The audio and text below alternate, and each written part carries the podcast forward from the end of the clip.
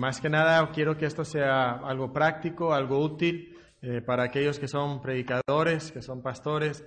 Eh, como digo, pues hay muchas maneras de hacer el proceso de predicación. No es tan importante que tú sigas exactamente el mío. Obviamente eh, el mío ni es mío realmente, sino que es lo que hemos acumulado y aprendido de muchas fuentes diferentes. Y tú tendrás que hacer algo parecido. Tú tendrás que estudiar, tú tendrás que leer, tú tendrás que consultar y poco a poco desarrollar tu propio estilo de preparación de sermón.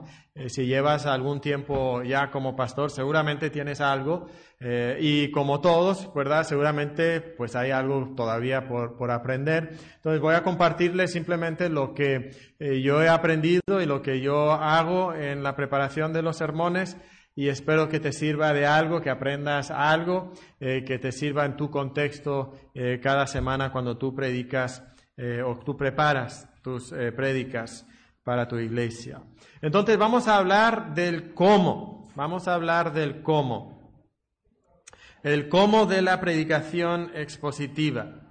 Eh, y les voy a dar 12 elementos, 12 pasos que uso. no van a ser muy complicados, eh, pero son simplemente 12 pasos que yo uso, en la preparación de los sermones y constantemente estoy integrando los tres elementos que, que hemos mencionado, de explicar, integrar y aplicar el texto. Eso, es el blog, el cemento, la varilla y, entonces ahora esto es cómo lo, los usamos, ¿no? Entonces, en primer lugar, cuando nosotros llegamos a un texto y vamos a, preparar un sermón, lo que nosotros queremos es leer el texto. Leer el texto, leer el texto y leer el texto otra vez y otra vez y otra vez. Esto es muy bueno tanto cuando estamos predicando un libro como cuando estamos predicando un pasaje específico. Eh, cuando yo estoy predicando voy a iniciar una serie, eh, me gusta en lo posible leer el libro múltiples veces, eh, si es un libro largo, lo intento leer quizás 10 o 12 veces, si es un libro más breve, lo intento leer muchas más veces, porque quiero em-, empaparme en el libro. ¿Ok? Cuando llego a un texto bíblico específico que estoy preparando un sermón para el domingo, eh, quiero leer el texto también múltiples veces, una y otra vez. Y cuando leo ese texto, lo primero que hago es muchas preguntas. Quiero desarrollar muchas preguntas que tengo en cuanto al texto. Eh, quiero preguntar qué, quién, cómo, cuándo, dónde. Ustedes conocen esas preguntas, se las enseñaron en la primaria, ¿verdad? Pero sirven a la hora de entender eh, el texto bíblico. Estas son eh, preguntas básicas de la comunicación y la comunicación es un don de Dios y refleja entonces lo que Dios nos ha dado también en su palabra. Quiero hacerle preguntas, quiero identificar cosas que no entiendo en el pasaje, que requieren mayor estudio, mayor atención. Eh, quiero escribir esas preguntas o, quiero detectar palabras que necesito definir, estudiar la definición, eh, frases que no entiendo en el texto, o quizás el flujo lógico, quizás no entiendo por qué el autor dijo esto y luego enseguida dijo esto otro. Bueno, ¿por qué esas dos cosas las dijo una después de la otra? No es simplemente porque pues se le antojó, sino porque en la mente del autor había una secuencia, ¿verdad? Eh, lo primero, lógicamente, conecta con lo segundo, y yo quiero entender por qué dijo lo primero y luego lo segundo. Cuando estoy leyendo el texto, primero le hago preguntas al texto, luego quiero detectar el énfasis. Quiero estar buscando cuáles son los temas principales de ese pasaje. Esto lo encuentro a través de la repetición. Cuando se repite algo es importante. Quiero ver cuáles son los conceptos teológicos más importantes de ese pasaje. A veces no va a ser algo repetido, pero va a haber una afirmación central que lo leemos y decimos, no, pues eso es muy importante. Entonces, esas cosas me permiten detectar cuál era el énfasis que el autor bíblico tenía en su mente en el momento de escribir, pero también quiero descubrir el flujo que hay en el pasaje. Como dijimos hace un momento, el apóstol Pablo no escribe algo simplemente como una colección de ideas pues ah, eh, eh, inconexas, aleatorias, o sea, no es proverbio. Sí hay lugares en la Biblia donde eso sucede, como proverbios, ¿verdad? Pero la mayoría de la Biblia no es así. La gran mayoría de la Biblia tiene un flujo, una secuencia y puede variar la manera exacta en base al género literario Obviamente como un salmo eh, comunica su verdad o como una historia comunica su verdad, es muy diferente a cómo eh, Pablo en Romanos está comunicando su verdad. Entonces tenemos que tomar en cuenta el género del pasaje, pero yo quiero descubrir el flujo del pasaje y quiero estar empezando a encontrar la estructura del pasaje.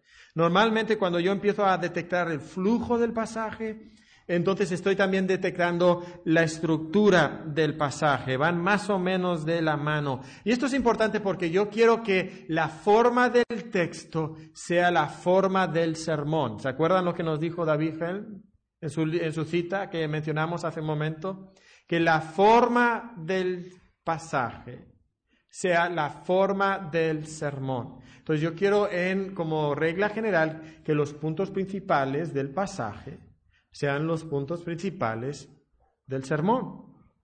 Y lo ideal es que sigan el mismo flujo que viene en ese pasaje. Entonces, este es el primer punto. Creo que muchas veces nosotros nos apresuramos y no leemos el texto lo suficiente antes de avanzar al siguiente paso. Eh, en la siguiente diapositiva nosotros podemos encontrar eh, un ejemplo. Esto es simplemente un ejemplo de algo que, que yo que yo hice. Esto es un sermón que yo preparé. Y si pueden observar, y seguramente no lo pueden leer, y no es el punto que lo lean, pero este sermón era de Colosenses capítulo 3, del 1 al 4. Y, y, en mi primera sesión de estudios yo simplemente hice una larga lista de preguntas. Y esto es como yo preparo mis sermones. Pongo el texto y luego abajo de cada versículo y tengo un sistema de colores. el rojo tiene que ver con la lo que llamaríamos más exégesis o la explicación del texto. Lo azul tiene que ver más con cuestiones de aplicación y en esta ocasión no hay, pero eh, todavía, pero lo verde, cuando yo pongo algo en verde, tiene que ver con ilustración. Tú puedes poner los colores que tú quieras, ni tienes que usar colores, pero a mí me ayuda a inmediatamente identificar. Entonces, pueden notar que tengo aquí una lista, no sé ni cuántas preguntas son, pero son aproximadamente quizás unas 20, 25 preguntas que yo quiero contestar más adelante en mi estudio del texto. Pero simplemente al leer, esto es lo que estoy viendo. Pueden observar también que uso colores eh, en el texto bíblico. Entonces, mira, Cristo, cada vez que aparece Cristo, lo marqué en verde. Eh, cosas de arriba aparece varias veces, entonces en amarillo. Vuestra vida lo menciona varias veces. Eso a mí me ayuda a encontrar esos puntos de énfasis. ¿Ok? Entonces, esto es simplemente lo que yo hago, quizás te sirve, quizás no, seguramente tú tienes tu, propio, tu propia manera de hacerlo, pero esto es algo bueno, ¿ok? Luego, el segundo paso es estudiar asuntos de introducción. No estoy hablando de la introducción del sermón, sino que estoy hablando de cosas como el autor, la fecha, lectores, ocasión, contexto histórico, contexto literario del libro. Quiero saber quién es el autor, quiero saber cuándo escribió este libro, quiero saber a quién le escribió y cuál fue la ocasión específica que provocó que el autor escribiera. Cuando yo comprendo estas cosas, me va a ayudar mucho a comprender mejor mi texto y por qué dice las cosas y por qué dice las cosas como dice las cosas. Cuando nosotros estudiamos cosas del contexto histórico, por ejemplo, vamos a evitar muchos errores en, la predicación o vamos a tener eh, conocimiento adquirido. Por ejemplo, en el Monte Carmelo. ¿Se acuerdan el Monte Carmelo cuando eh, eh, Elías va con los profetas de Baal y todo eso? ¿Sabes por qué escogió el Monte Carmelo? Porque en la mitología cananea, Baal vivía en el Monte Carmelo. Entonces es como que van al estadio de Baal para jugar este partido, ¿verdad? Están en casa de Baal. Y, por eso luego cuando dice eh, Elías, dice, oye, quizás está durmiendo, griten más fuerte, ¿verdad? Porque quizás está en su cama, ¿verdad? Eh, eh, oye, quizás se fue de viaje y no les puede escuchar. Bueno, todo eso cobra sentido cuando entendemos que, que Baal vivía en Monte Carmelo para ellos. y ni en su casa podía él ganar. ¿verdad? Dios le ganó el partido y estaba en su propio estadio, ¿verdad? Eh, entonces vemos ahí muchas cosas, incluyendo el hecho que Baal es el dios de la tormenta y no podía mandar un rayo del cielo para eh, encender el altar, pero Jehová el gran yo soy, sí podía hacerlo, ¿verdad? Eh, entonces hay, hay, muchos detalles ahí que cuando los estudiamos de repente, esto es increíble, ¿verdad? Pero ¿dónde están esas cosas muchas veces? Están en nuestro estudio del contexto histórico. El contexto literario, perdón, también es muy importante conocer cuál es el propósito, cuál es el objetivo eh, del autor al escribir este pasaje. ¿Cómo logra su objetivo? Bueno, ese es el mensaje. ¿Qué dice para lograr ese objetivo? ¿Y cómo es que él estructura su mensaje? Todo eso es importante porque este pasaje es una pieza en un rompecabezas. Y no puedes interpretar ese pasaje si no conoces cuál es el cuadro entero. ¿Ok? Entonces estudia los asuntos de introducción. Eh, esto es como se conoce, ¿verdad? En los estudios teológicos, las cosas de introducción eh, son estas. ¿Ok? Luego, en tercer lugar, yo hago mi propio exégesis del pasaje. ¿Ok? Mi propio estudio del pasaje. Aquí yo paso tiempo estudiando las palabras, quiero definir las palabras. Entonces estudio la definición de palabras, hago uso de diccionarios hebreos y, griegos. Y, normalmente yo los uso en la computadora, ¿verdad? Entonces comprar una buena herramienta como Logos eh, es, muy bueno el día de hoy, te ahorra mucho, mucho tiempo, porque nada más mueves el, el cursor y acá, de mano izquierda, tienes la definición de esa palabra. No es como que, bueno, abre un diccionario y checa otro diccionario y búscale, ah, no, este no tenía, de este otro, a ver si este tiene y lo buscas. No, nada más haces así. Y ya lo tienes, ¿verdad? Entonces, es un ahorro de tiempo increíble tener una buena herramienta eh, de estudio bíblico en la computadora. Entonces, vale la pena la inversión. Ok, ¿verdad, Carlos? Sin duda alguna, dice Carlos, ¿verdad? Ok, entonces vale la pena hacer esta inversión. ¿Ok? Entonces estudio la definición de las palabras importantes en el pasaje, palabras que son teológicamente importantes, palabras que son claves en el contexto de ese pasaje. Quiero estudiar esas palabras. Quiero encontrar la relación que existe entre los elementos del pasaje. Quiero encontrar la relación que existe entre cada frase, especialmente si es un pasaje epistolario.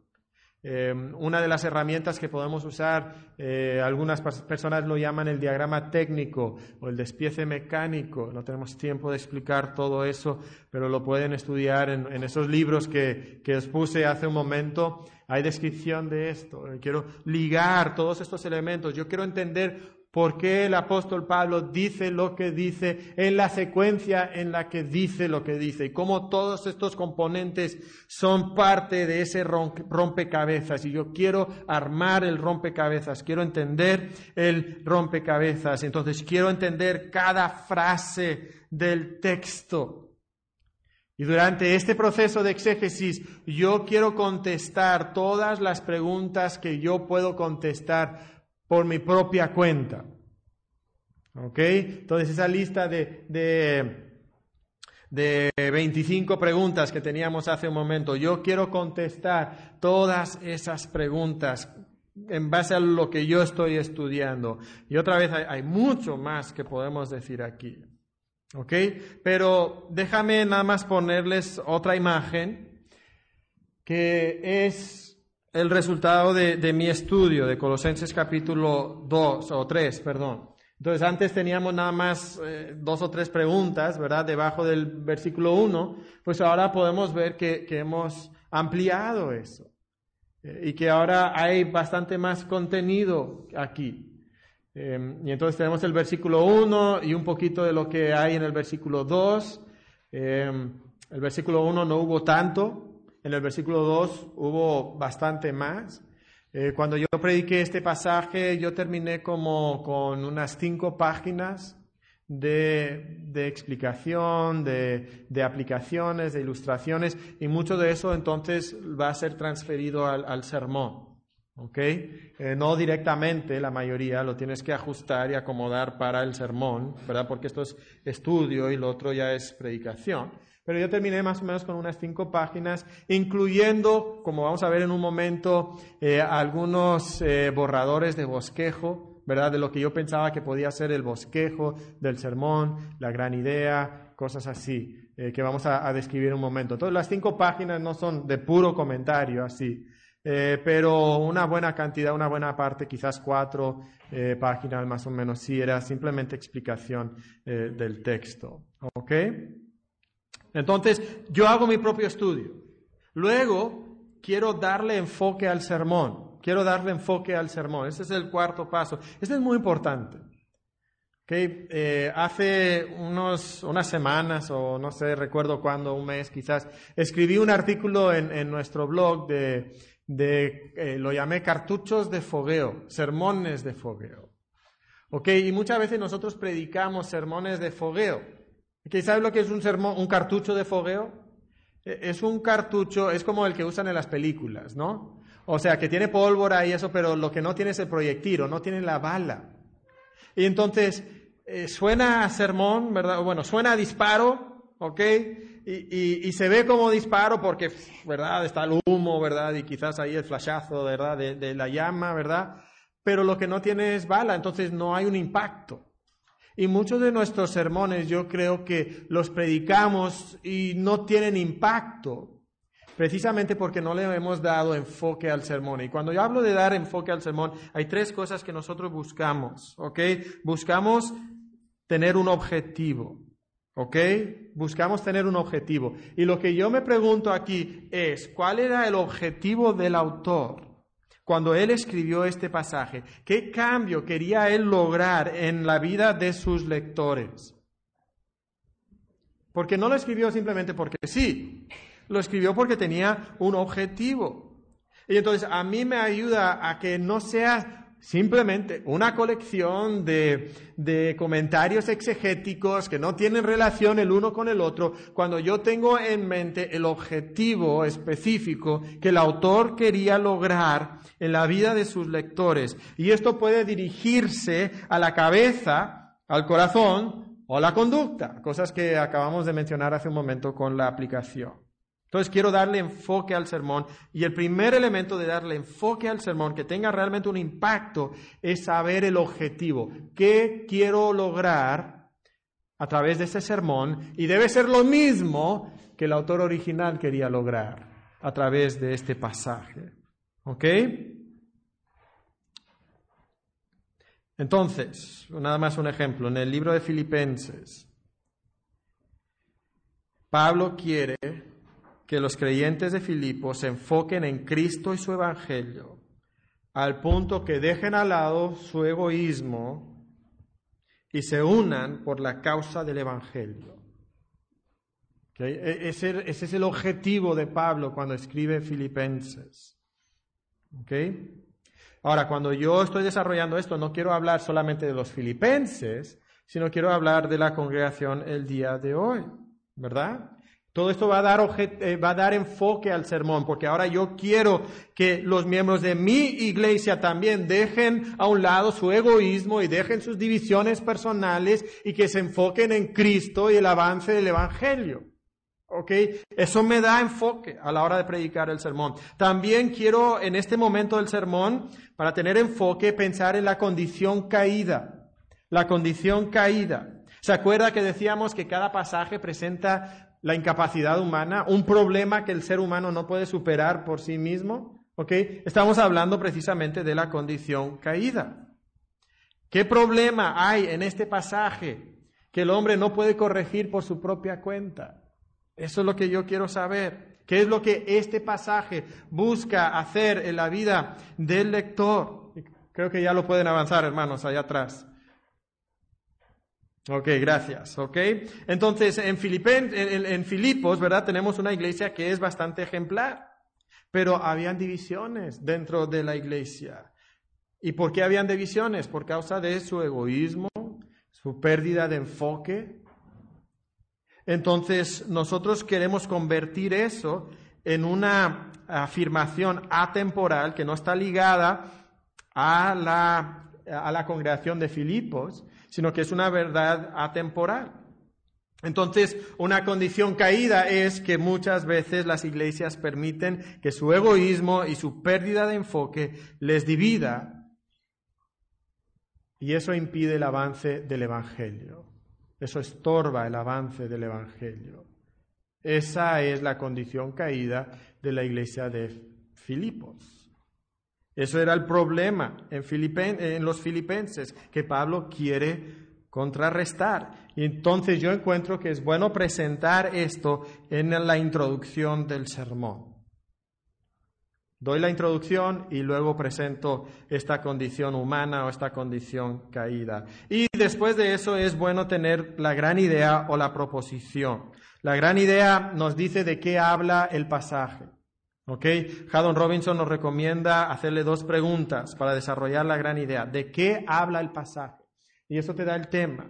Y la segunda pregunta es, ¿qué dice acerca de ese tema? Y entonces ese es el argumento o el complemento. Eso es eh, el punto principal entonces de este pasaje que yo voy a querer predicar. Y cada pasaje, hermanos, tiene una sola gran idea.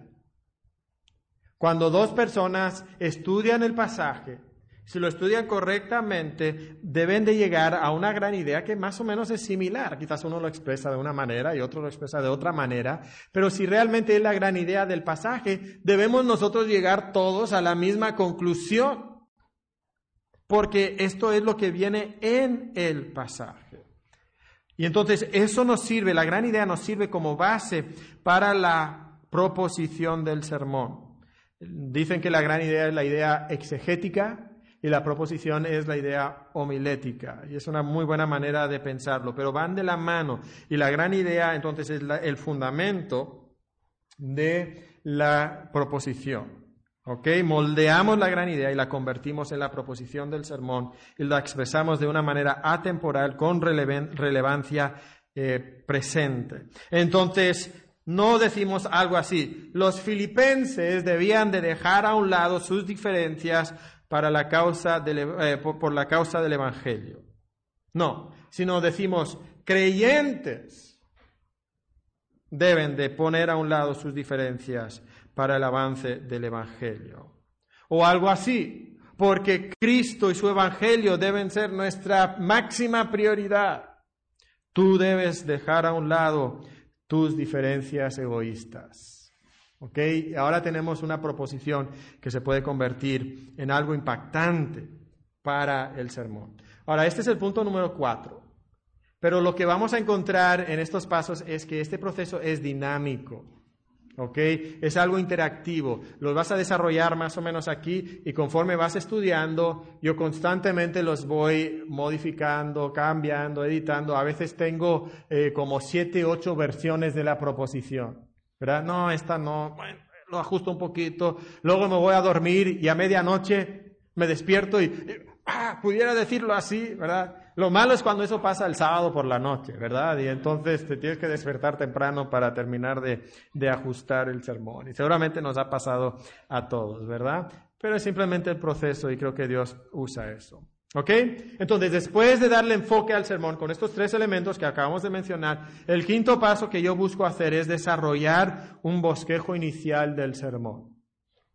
Desarrollar un bosquejo inicial del sermón. Y otra vez, es un borrador, es el bosquejo inicial, va a cambiar en el proceso en que yo estoy haciendo más estudio pero hacer todo esto me obliga a mí personalmente a luchar con el texto.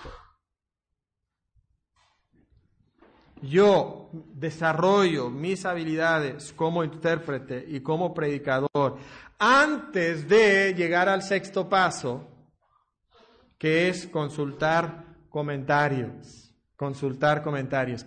Y dices, ¿hasta ahora consultar comentarios? ¿Verdad?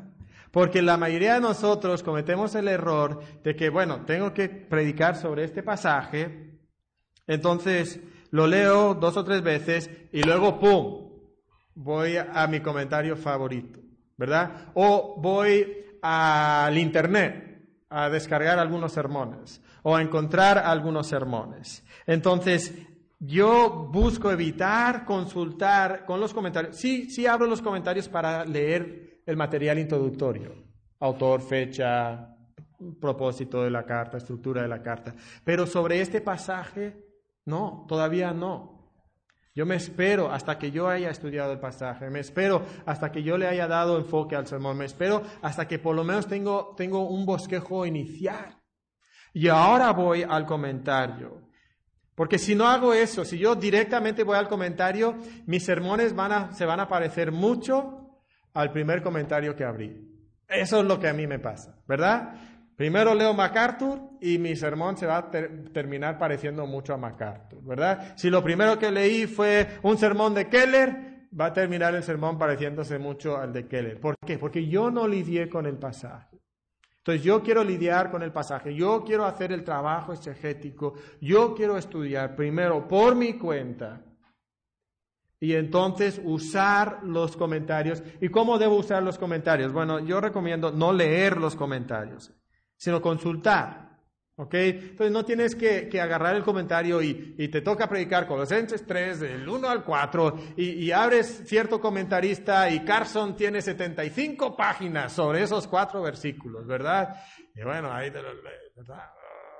A, mí me gusta tener cuatro comentarios, buenos comentarios, eh, para cuando estoy predicando una serie. Algunos quieren tener más, yo no tengo tiempo para leer más y a veces no tengo tiempo ni de leer esos, ¿verdad? Y, y, 75 páginas de Carson, ¿verdad? Y, y 35 sermones de MacArthur sobre cuatro versículos, ¿verdad? Pues yo no tengo tiempo para todo eso, entonces yo consulto. ¿Y qué consulto? Bueno, esas preguntas que no pude contestar.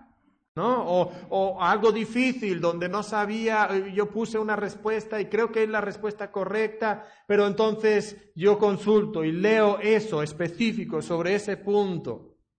Hay semanas que tengo mucho tiempo.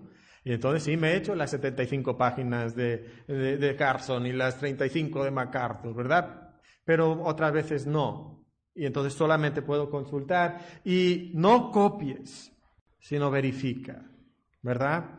¿A qué me refiero? Muchos de nosotros vamos a MacArthur, ¿verdad? Pues es John MacArthur, ¿verdad? Está muy bueno. Yo nunca seré un MacArthur, entonces mejor predico el sermón de MacArthur, ¿verdad? No es buena práctica eso. No es buena práctica. Nosotros necesitamos lidiar con el texto. Nosotros necesitamos hacer el trabajo duro de la exégesis. Si no, nunca vamos a crecer. ¿Verdad? Si tú nada más estás copiando lo que dicen otros predicadores, y aunque sea un parrafito de MacArthur y un parrafito de Piper y un parrafito de, de, de, Aaron Gibson y un parrafito, ¿verdad? Ok, no estás haciendo el trabajo. Es como si tú dices, yo necesito desarrollar músculos, ¿verdad? Entonces, el CrossFit, el CrossFit es bueno.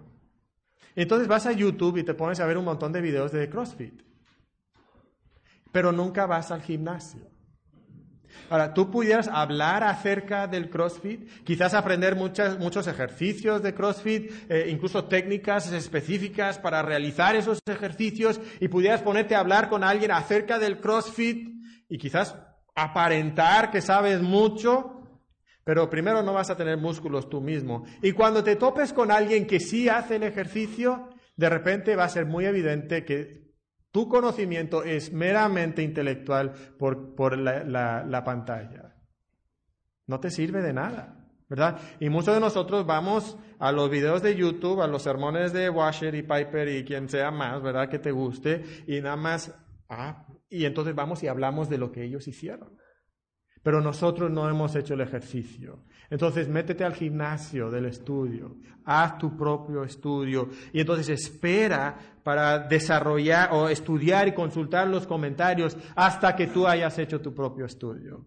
Número siete, aquí ahora estoy intentando finalizar el esqueleto del sermón, desarrollar el bosquejo con las transiciones.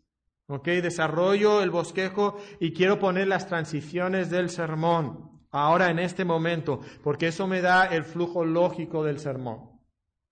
Si yo nada más pongo los puntos del sermón, Y luego empiezo a desarrollar los puntos. A veces me he topado que después de haberle invertido mucho tiempo en este bosquejo, y este punto sí está bien, y este punto está bien, pero este punto no fluye del primero al segundo. Y cuando pongo las transiciones, eso me ayuda a saber que el flujo del sermón es el correcto. Entonces, en este momento yo hago las transiciones, intento finalizar el bosquejo lo más posible. Y número ocho, entonces yo empiezo a rellenar el esqueleto. Aquí empiezo a darle la explicación y la ilustración. Le doy la explicación y la ilustración. Y otra vez, mi explicación debe de centrarse en el mismo texto de las escrituras. Yo debo de estar diciendo, miren hermanos lo que dice el versículo 15, procura con diligencia, esa palabra significa tal. Y mira, esa frase dice esto otro. Eso debe ser una parte regular, no exclusivamente eso, pero sí debe ser una parte regular de mi explicación. La ilustración obviamente es para ayudarnos a entender conceptos difíciles, iluminan, dan luz, ¿ok? Hay otra clase de ilustración que es para motivar, que es más parte de la aplicación, que también es una manera legítima de ilustrar. Pero normalmente la ilustración será, irá de la mano con la explicación.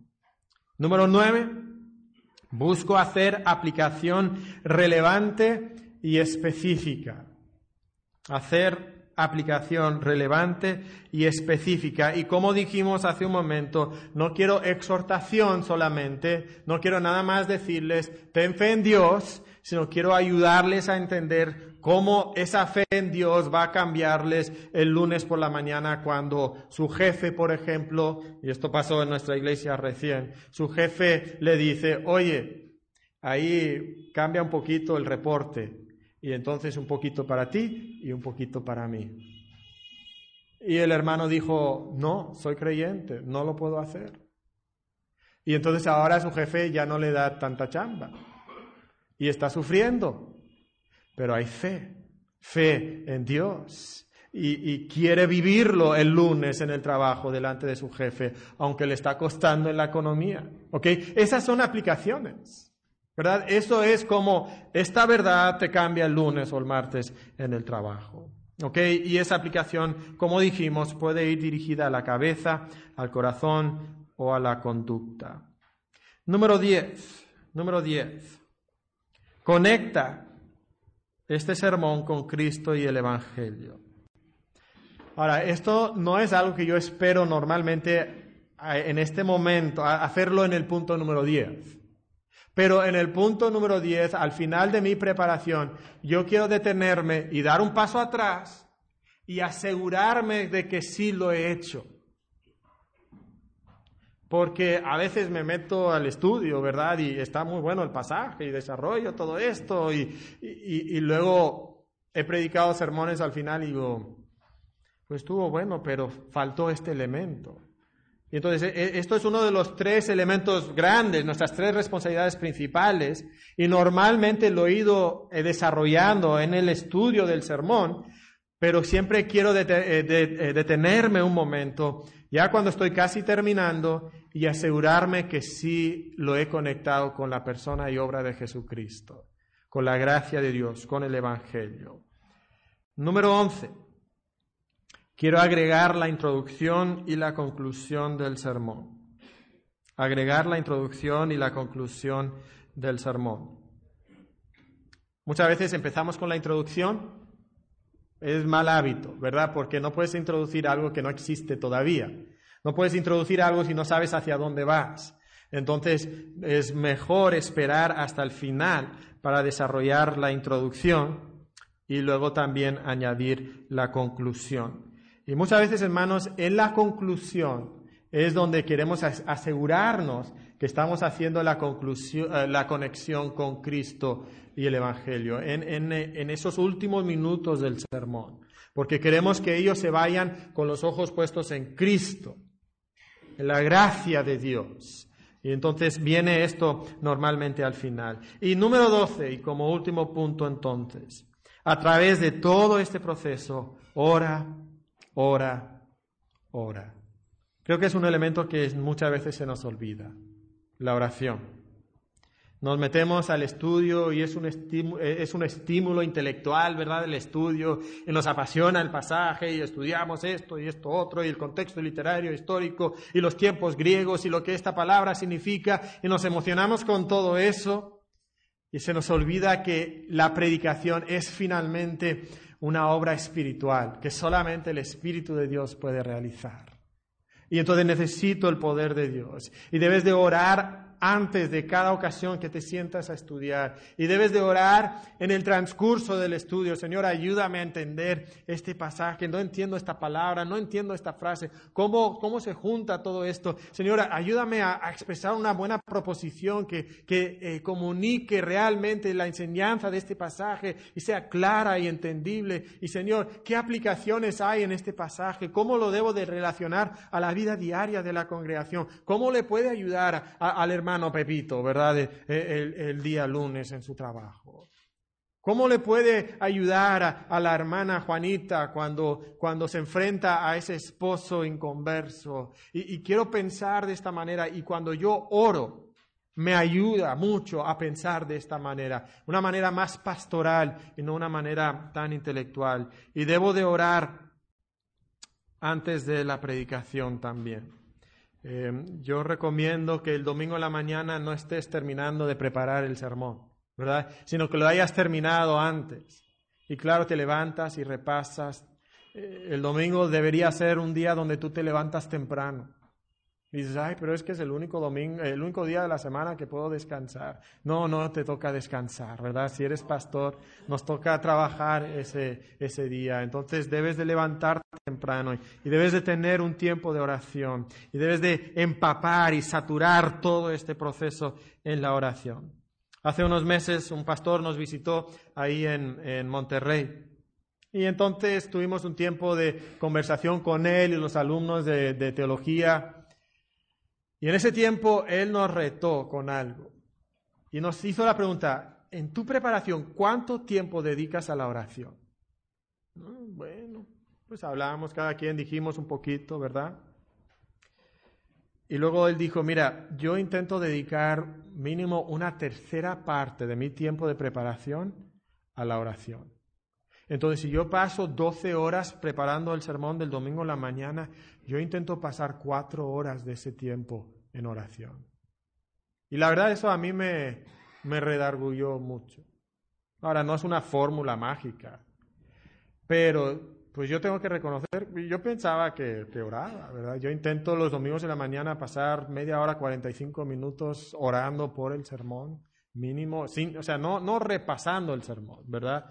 sino orando. Eh, y yo, yo, yo decía, pues yo voy bien, ¿no? Pues eh, eh, sentí ahí una punzada, ¿verdad? Del Espíritu Santo y, necesitamos nosotros dedicar más tiempo en la oración, en esta preparación del sermón. ¿Por qué? ¿Te acuerdas de 2 Timoteo 2.15? Procura con diligencia, haz tu máximo esfuerzo para presentarte a Dios aprobado, como obrero que no tiene de qué avergonzarse, que corta derecho, que usa bien la palabra de verdad.